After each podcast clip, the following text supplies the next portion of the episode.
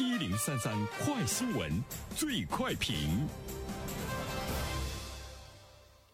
焦点时间快速点评，最快评。接下来我们关注，据了解呢，为统筹做好疫情防控和经济社会发展工作，福州市政府办公厅日前出台关于做好二零二一年春节期间稳生产、稳用工的通知。该项举措预计给福州市企业发放总金额超过四亿元的新春稳岗稳工大礼包。就此有请评论员袁生。你好，袁生。你好，晨曦。呃，关于呢非必要不返乡的这样的一个倡议，我们评论呢也连续做了很多期哈。呃，其实我们越来越意识到呢，这样的一个倡议，它不单单呢是针对呢这些返乡人员的。那也不单单呢是针对企业的，它是一个社会、一个国家的事情。因为新冠疫情对整个的经济，包括呢对我们的社会安全所带来的影响，它应该呢是一件上升到宏观的一种保障和调控，就是关于呢这个春节期间非必要不返乡等这方面的措施，应该呢是一个政府级别的一种呢措施的全方位的一种呢保障。所以呢，在这方面，我们越来越。看到了很多的地方政府，呃，开始呢纷纷出台政策，有更多的一些这个创新性的多元化的一种呢保障。从全国的范围中，我们看到了一些政府的行动力，他们的这个格局，当然背后呢也有他们巨大的财力哈。非必要不返乡，对于中国人来说，可能是面临着一种呢前所未有的挑战，因为我们从来都没有经历过在春节期间减少这种南北的大流动哈。以前呢，这个时候我们可能更多呢谈及的热点就是春运，这是一场势不可挡的流动的潮流，在全世界来说呢都是仅有的。但是今天我们要阻挡。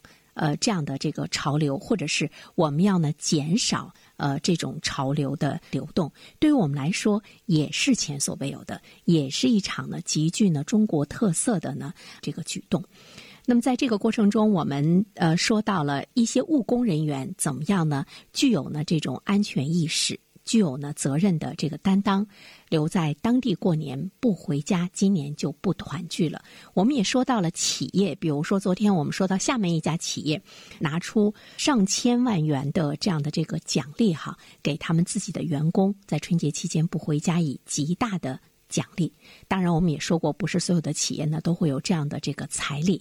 接下来，我相信在接下来，在我们距离春节还有一个月的这个时间中，我们更多的会看到政府的行动。政府呢也是呢在竭尽全力，呃，从财政等各个方面，也是呢来保障啊这场前所未有的一个挑战，我们可以呢取得一场巨大的胜利。呃，我们都知道。二零二一年的春节真的是太关键了，在这个过程中，一旦我们有所大意的话，那么又会呢造成不可避免的这种疫情的延伸。所以说呢，未雨绸缪，所以说呢，事先要做好呢各种各样的这个保障和安排。对于这个。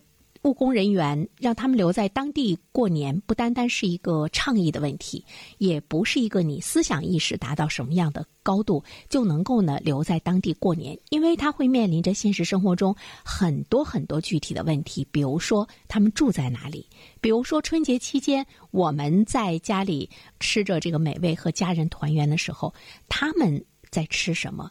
他们可以有过节的那种温暖吗？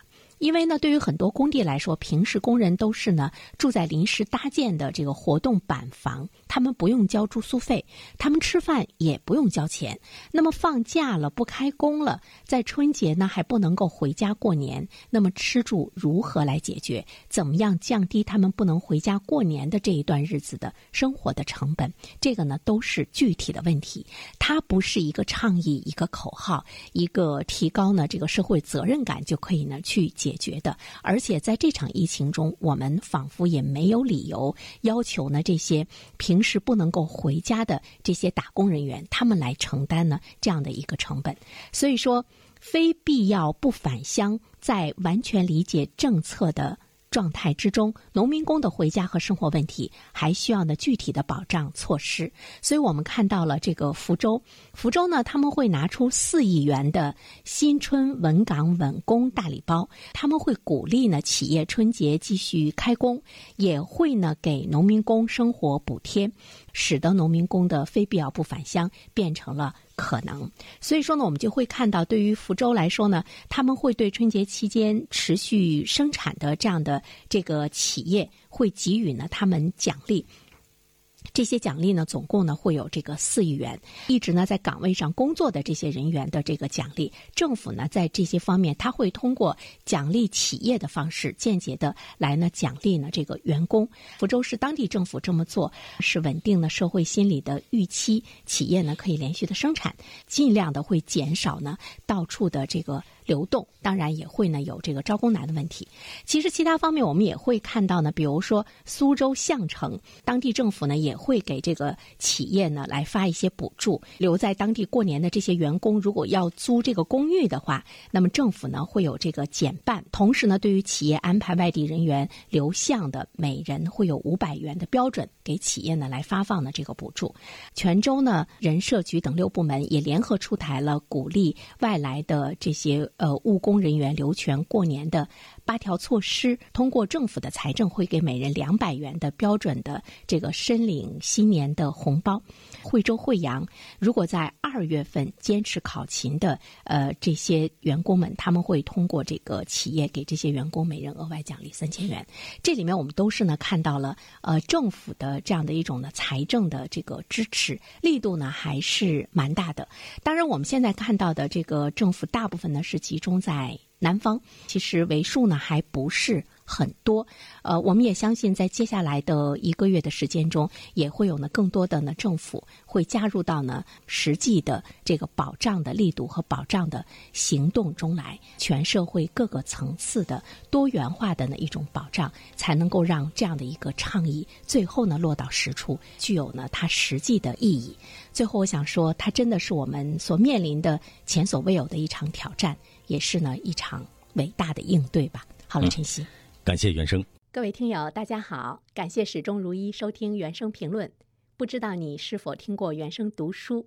最近呢上线了一本书《终身成长》，非常期待着你可以听到它。《终身成长》这本书很有名气啊，它坐镇亚马逊心理类畅销榜已经有十年的时间。这本书呢是向我们讲述。思维模式会对我们的行为方式产生深远的影响，可以决定我们成为什么样的人。